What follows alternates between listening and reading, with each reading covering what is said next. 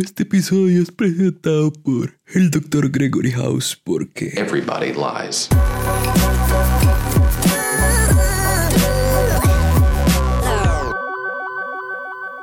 Bienvenidos al último episodio de la temporada. Yo soy Diego Barracuda y esto es No Sos Especial.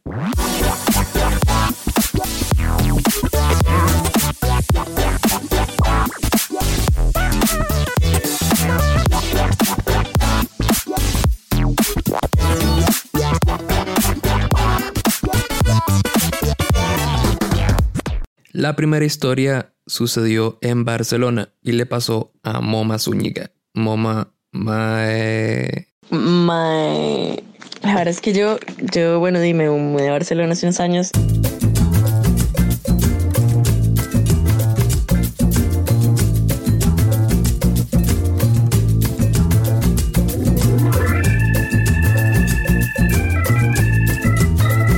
Cuando eh, me mudé acá y tenía que coger cualquier trabajo que, que pudiera pues encontrar y, por un tiempo estuve trabajando en un hostel, en un turno de noche y como recepcionista, ¿verdad? Como di- lidiando ahí con los extranjeros y demás.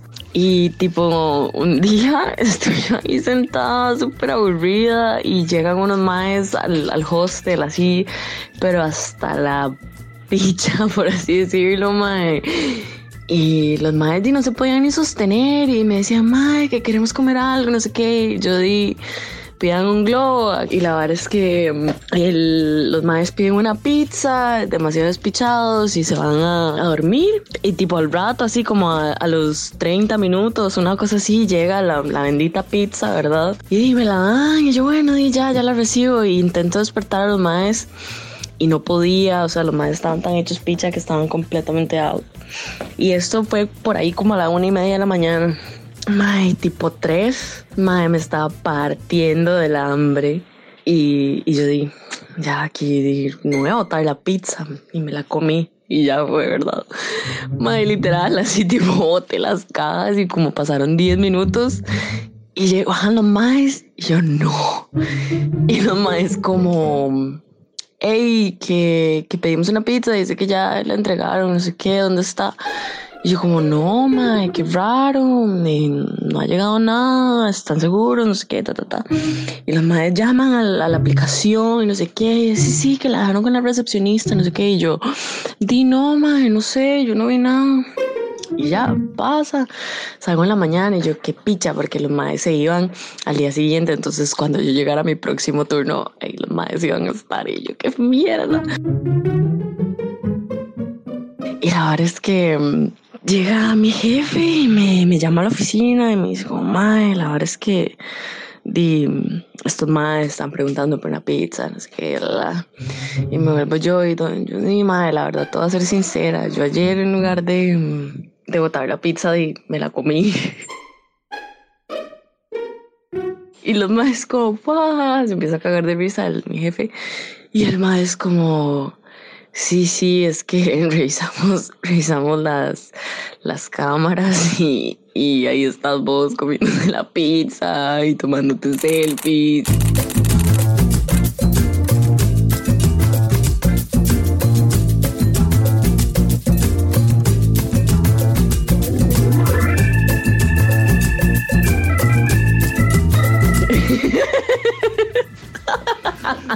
Y entonces, y entonces llegan los maes, todos puteados, y me empiezan a decir, mae, vamos a llamar a la policía, no sé qué. Y entonces mi jefe como, este, di, es que sí, nosotros no les podemos entregar el, el- los videos de seguridad si ustedes no tienen una orden policial, no sé qué.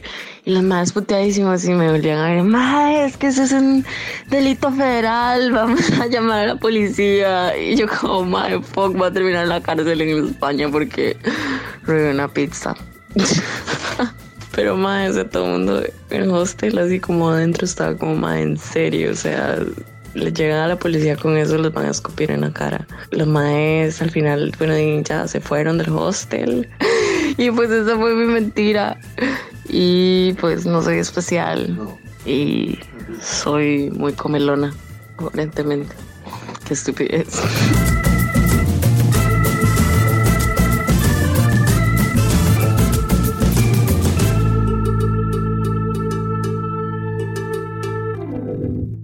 La siguiente historia pareciera que es una típica historia de cualquier estudiante de colegio pero solo al inicio. Escúchenla hasta el final.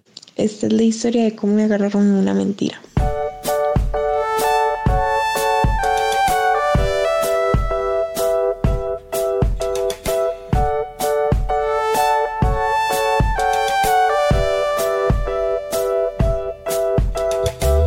Bueno, para contextualizar, yo siempre fui muy buena estudiante, pero cuando estaba por ahí de octavo, me dio la adolescencia estúpida, con crisis existenciales de película.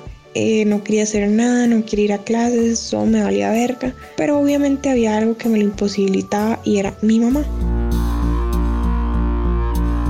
Porque a diferencia de las chicas Disney, si yo le decía a mi mamá en un berrinche que ya no quería ir a clases, lo que me podía hacer era, no sé, mandarme del pelo. Entonces, ¿qué hice? Me empecé a escapar. Tenía un amigo que andaba en las mismas andadas, entonces siempre tenía la casa sola y me acuerdo que incluso me esperaba, me alistaba el sillón para que yo llegara a dormir y él también estaba durmiendo y dormíamos hasta la una y nos levantamos a jugar FIFA. Y bueno, todo eh, más o menos iba a clases yo una vez a la semana y como el sistema es tan deficiente, mi mamá nunca se enteró de esto.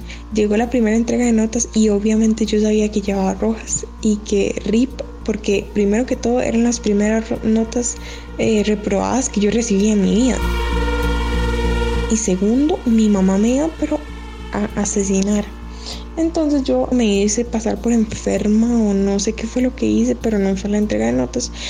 Y de igual forma no sospecho nada porque nunca había recibido notas eh, menores de 90, entonces no esperaba algo diferente. Pasa el tiempo y no le preocupó no haber ido la primera entrega de notas por alguna razón. Eh, yo seguía en las mismas andadas.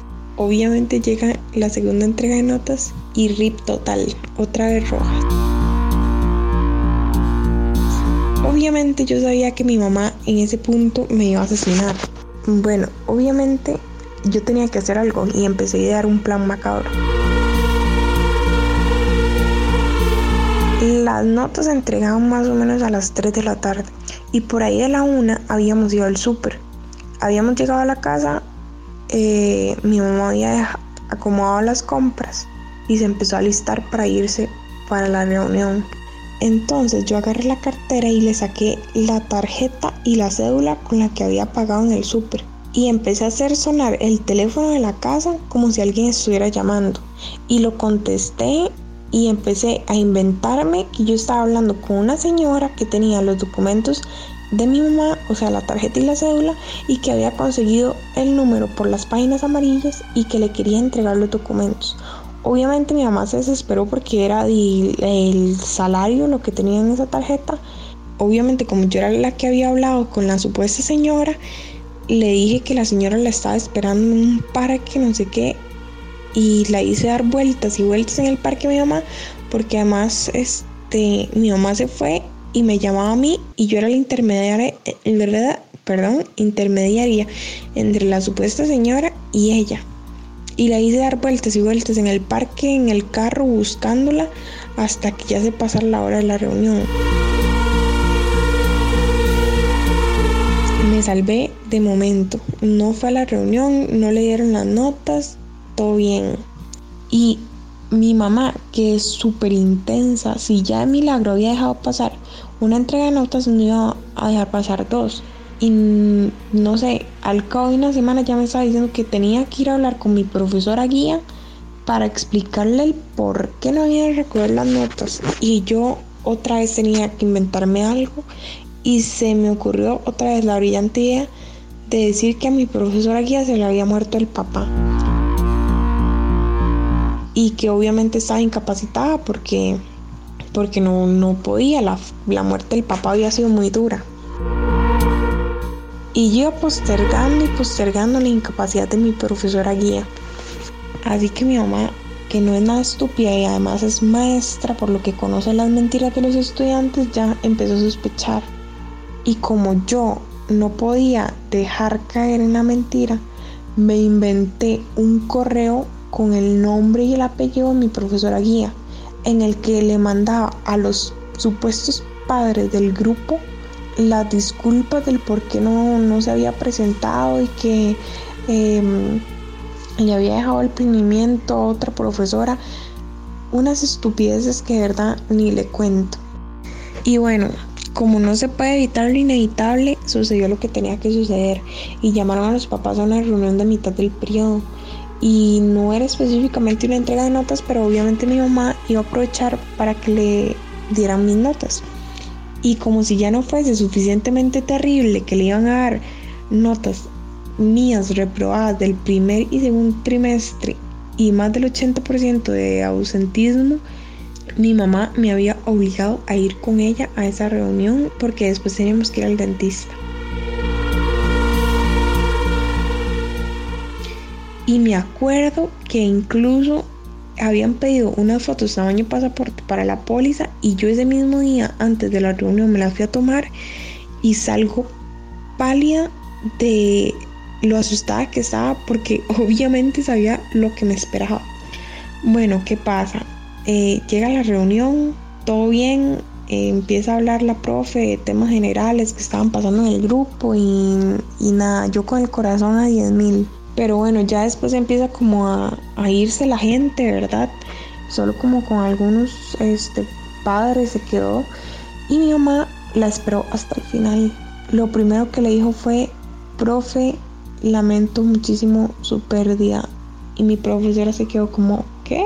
y mi mamá, así que lamento mucho que ella perdió a su papá.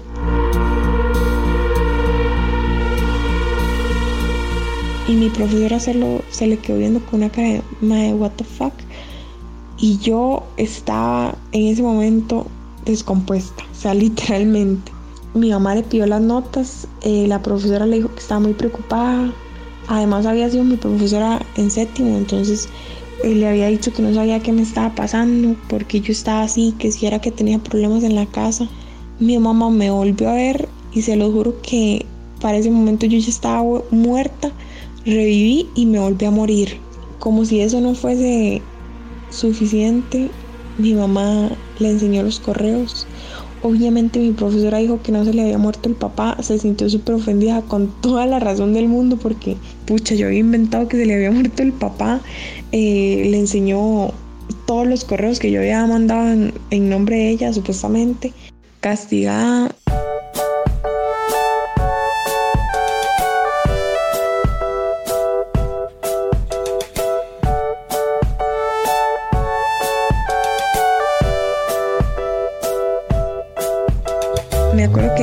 en agosto y me castigaron hasta febrero y además horrible perder la confianza de mi mamá. Pero como si eso no fuese suficientemente malo, mi profesora estaba tan enojada conmigo que en la siguiente clase que tuvimos se dedicó a leer uno a uno los correos que yo había inventado con el resto de mis compañeros de clase.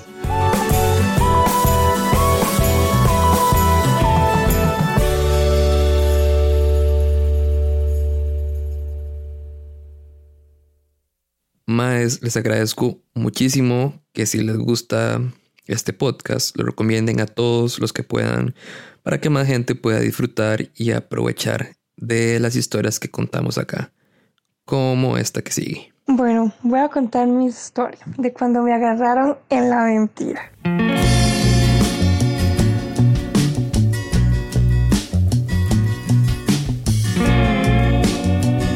La historia comienza con que una amiga mía me contó que la abuela vivía súper cerca de Río Celeste y yo dije que yo nunca había ido a Río Celeste. Entonces me dijo que fuéramos, que ella me invitaba y que la mamá pagaba por todo.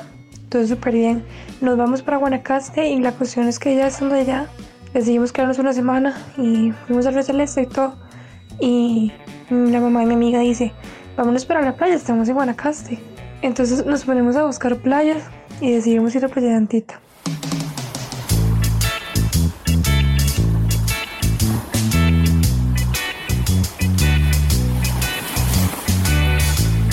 Cuestión es que para llegar a Playa, Santita, para que consiguiera algún medio marítimo, porque era como muy escondida.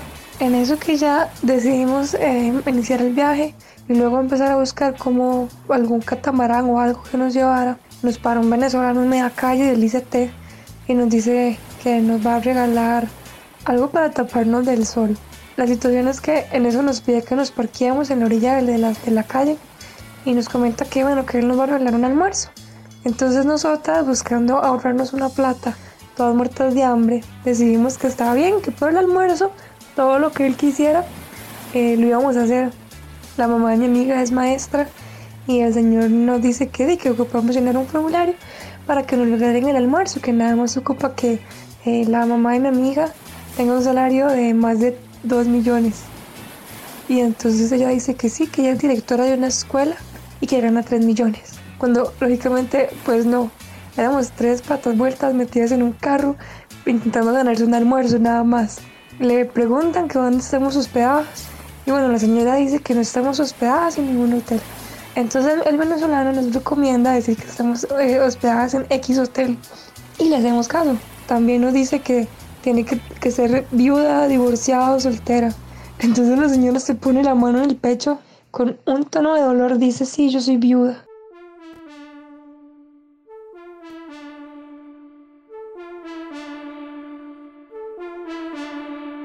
O sea, yo en ese momento no sabía qué estaba pasando, no comprendía el tamaño de la mentira. Luego el señor le pregunta que con quién viene y la señora dice que con sus dos hijas. Y ya yo ahí supe que estábamos muy fucked up. Y entonces eh, él dice que bueno, que nos va a regalar un almuerzo y que nada más nos van a ofrecer un plan de negocios. Nosotros dice, tuanis. Entonces ya el señor se monta al carro con nosotros, nos va diciendo dónde está el restaurante. Y ya la, la, mamá de mi amiga se pone a contarle toda la historia del viaje a la playa. Entonces él nos dice, sí, yo les puedo conseguir eh, también el, el medio para poder llegar a la playa. Entonces nosotras encantadísimas. Al final el señor nos dijo que nos iba a conseguir un paquete con estadía y con snorkel y de todo. Entonces todo lo que el señor nos dijo que hiciéramos lo estábamos haciendo con tal de conseguir el almuerzo gratis y según nosotras el snorkel y la estadía también. El señor este nos lleva hasta el parqueo de un hotel precioso y la cuestión es que bueno, íbamos para la playa, se podrán imaginar cómo estábamos en short, en chanclas, lentes súper despeinadas. Salimos en carrera porque ni teníamos un plan era como mediodía y estábamos en medio centro de Liberia viendo qué hacíamos con nuestra existencia. Y ya nos llevan como a una oficina adentro de como este hotel, un centro comercial, no sé.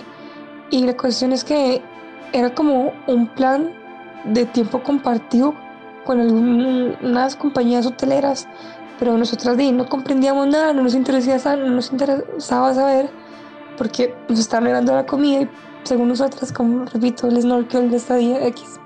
En eso nos presentan al señor Haro. Don Haro nos va a dar el recorrido por el hotel, nos va a llevar a almorzar y nos va a explicar todos los detalles del plan de negocios que nos iban a ofrecer. La señora, la mamá de mi amigo, es súper cristiana y ella iba dándole gracias a Dios en todo el camino, pero no se refería a Dios como Dios, sino como mi padre, a lo que ella iba diciendo, mi padre es tan maravilloso, mi padre, mi padre. Y entonces era como muy místico y el pobre don Harold no comprendía, no captó bien que se estaba refiriendo a Dios.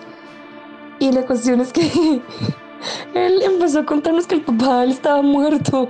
Y, y, entonces, como para cambiar el tema de conversación, empezamos a hablar de nuestras vidas personales.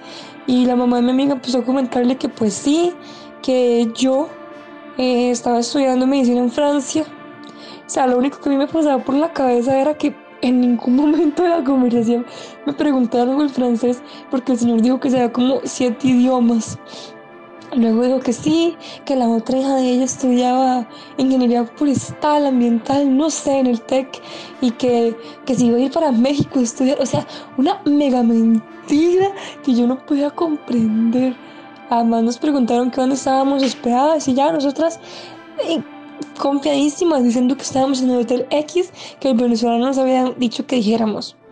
La situación es que el recorrido comienza y nos empiezan a enseñar en las habitaciones de los hoteles. Una habitación preciosa, pues nos, nos lleva a una habitación y nos dice, pues bueno, esto es lo más económico, si quieren las podemos llevar a algo más, más caro. Y nosotras, no, no, no, esto está bien. Pues la charla de 40 minutos se turnó en un recorrido de 4 horas, nos llevaron en carro Luego del hotel nos llevaron al club de playa. Nos llevaron igual en la buceta, nos pasaron a un restaurante siete tenedores que ni idea de qué era eso. Mi amiga y yo estábamos más batidas. Y la señora sigue agradeciendo a su padre. Don Harold no comprendía. Seguía hablando de nuestros viajes a Europa cuando yo en la vida salido del país. Yo, y yo nada más podía decir que sí. Y yo, mi amiga se había viajado. Y entonces se ponían a hablar de los viajes y yo era como una hija rechazada. Y mi amiga es morena y yo soy blanca. Entonces era como súper discrepancia en toda la mentira. Nos llevan al hotel de playa, todo muy lindo, nos devuelven al hotel y nos dicen que ya vamos a hablar de cómo comprar la membresía. Hasta este momento nosotras de verdad no habíamos tenido conciencia de todo lo que habíamos dicho. Habíamos dicho que viajábamos aproximadamente unas tres semanas al año, que invertíamos unos 3 mil dólares en cada viaje por ahí. Éramos millonarias porque mi mamá ganaba 3 millones y era directora de una escuela y una, es una vida súper inventada. Cuando ya nos llevan a la oficina, viene un señor muy amable, se presenta, nos ofrecieron hasta cerveza para que compráramos el bendito paquete. Y obviamente no íbamos a comprar un paquete en el que había que pagar 7 mil dólares mensuales porque no teníamos plata, andábamos buscando lo más barato para poder llegar a la playa. Y ya nos empiezan a hacer las ofertas. Y en eso, pues mi amiga empieza a contar que sí, que a ella le encanta buscar viajes. Llega un punto en el que nos preguntan quién es la mayor. Y mi amiga y yo nos volvemos a ver. Yo quería explotarme la risa, yo no sabía qué hacer, dónde meterme. Y entonces yo nada más sonreí. Y en eso viene la mamá de mi amiga y dice, ella. Y me señala a mí. Y yo, ay, sí, yo soy la mayor, tengo 20 años. Y otra vez mi mamá y mi amiga contando que sí, que estudiaba en Francia medicina. Y yo decía, Jesús, de verdad, que no me pregunten nada. La cuestión es que mi amiga y la mamá de mi amiga estaban súper metidas en la mentira, pero yo no hallaba manera de cómo meterme en esa mentira, porque ella hablaba de que sus dos hijas, sus dos hijas, sus dos hijas, y ahí desbloqueaba el teléfono y lo que tenía una foto de mi amiga nada más, y me veían con unos ojos de lástima como pobrecita, la hija rechazada, yo no sabía ni qué hueco meterme en serio. El señor está intentando regatear que compremos la membresía y la mamá de mi amiga le decía que no, que no, y que no, y que no. Le ofreció mil cosas y nada. Entonces, al llegar al punto en el que nos pregunta que cuánto estábamos pagando en el hotel en el que nos estábamos quedando, la mamá de mi amiga se quedó seria. Y yo no sabía dónde meterme porque yo quería explotarme la risa en la cara. Nunca en la vida habíamos escuchado el nombre del hotel el venezolano nos había dicho. Al parecer era un hotel que estaba súper cerca del, del complejo de este hotel en el que estábamos. Y pues entonces la mamá de mi mejor amiga, de mi amiga y yo empezamos a pensar qué decir. Y entonces yo, pues no sé, mami, ¿cuánto estamos pagando? Y entonces la señora que no sabía ni qué responderle, entró en shock, empecé a tartamudear. Y yo decía, señor, nos van a agarrar, nos van a echar de aquí, qué vergüenza. La cuestión es que ella dijo, no, es que usted sabe que uno paga los hoteles al final cuando se va. Y no, no, yo no podría decirle ahorita cuánto estamos pagando, porque todavía estamos ahí y no hemos terminado de pagar. Y entonces viene el señor que obviamente sabía cuál era el hotel en el que, que nos estábamos quedando, y le dice, le voy a poner un aproximado, están pagando que unos 120 dólares por la noche cada uno. Y la mamá de mi amiga, sí, sí, más o menos eso. Y para sorpresa nuestra, el hotel en el que, que nos estábamos quedando era un motel.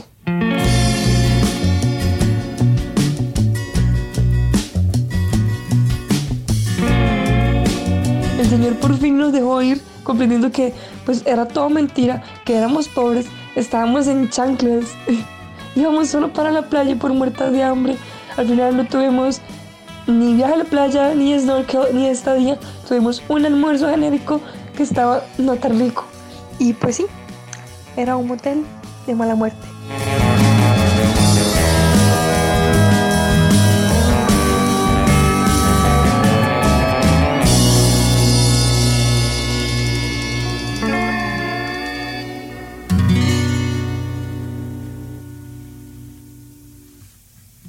Ahora vamos con dos historias más.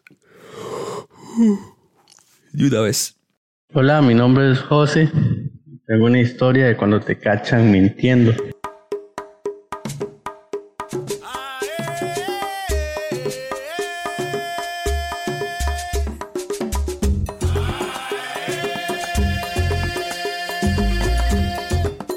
Resulta que hace unos años atrás, una novia que tuve en ese entonces, yo estaba en la casa de ella estaba balanceando, marcando con ella tranquilo. En eso ya era un poco tarde y ya vengo para mi casa normal. Entonces me dice ella que cuando yo llegue a la casa le avise que llegué para saber que llegué bien. Eh, bueno, en eso me vengo de la casa de ella, llego a mi casa y le envío un mensaje que llegué bien y que ya me iba a acostar a dormir. En ese momento me llama un amigo y me dice que fuéramos a tomarnos unas birras a un bar ahí, un plan tranquilo. Y la verdad me sonó la idea. Entonces mejor me alisté y me fui. Pero para evitar este, dar explicaciones a mi novia que ya no iba a dormir, sino que iba a salir, dije, no, mejor no le digo nada.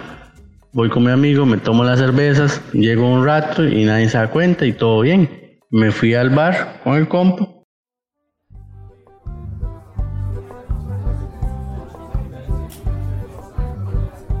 estábamos tomando las cervezas y en eso veo que tengo una llamada de mi novia. El asunto es que me salgo del bar, me voy como a los 50, 75 metros, literalmente corriendo. Este, en eso pongo un simulacro como contesto como si estuviera bostezando. Pero yo le contesto así como, ah, amor, ¿qué pasó? Me despertaste. ¿Estabas durmiendo? Me dice, yo sí estaba durmiendo. Ah, me había quedado dormido. ¿Qué pasó? Dime. Y en eso me dice, qué raro. Usted me dice que estaba durmiendo, pero acabo de verlo aquí en Facebook. Y en eso me quedo, me cuenta que resulta que no me, no me, no supe en qué momento en el bar tomaron fotos de cómo estaba el ambiente ahí. Y entre las fotos que subieron en la página de Facebook del bar, eh, me veía claramente yo.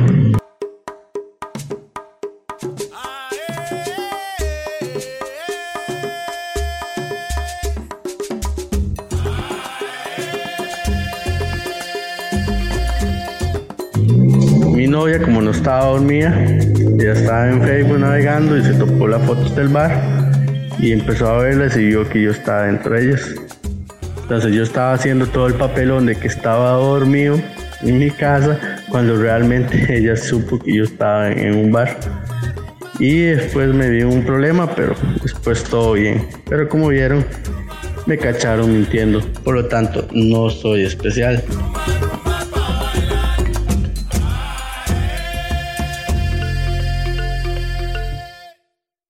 Hola, esta es la historia de cuando me agarraron mintiendo.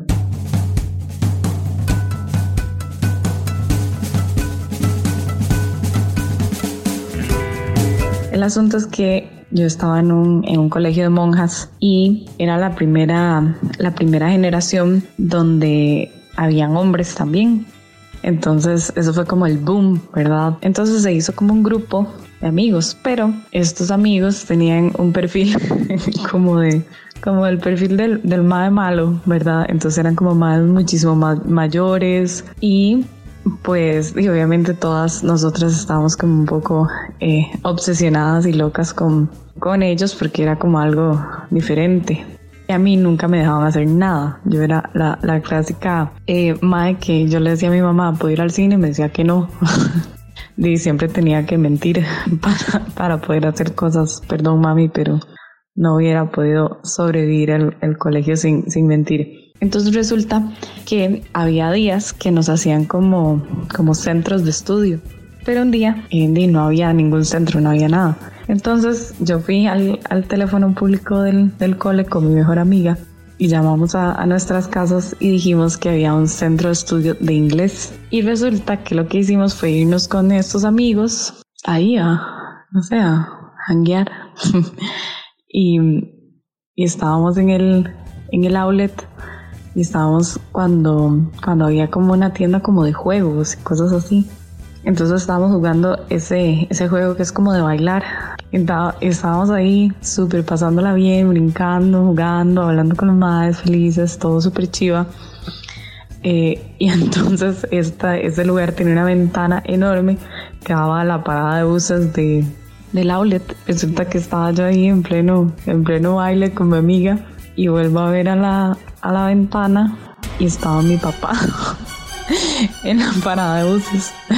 Y el mae me vio así a los ojos y yo en uniforme con mi amiga y con los maes que tenían así como mae como el pelo en picos así como varas así como demasiado emo metal y nada más me hizo esa cara de desaprobación que, que los papás hacen que uno siente como que de la espalda así como un calambre entonces yo salí corriendo a la, a la parada agarré mis cosas y todo y llegué y yo, papi, o sea, yo no sé para qué hice eso, como para arreglarla.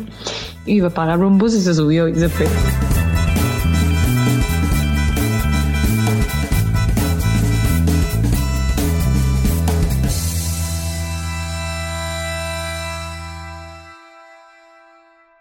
Si alguna vez te cacharon mintiendo, sos el primero y serás el último porque sos especial. Chao.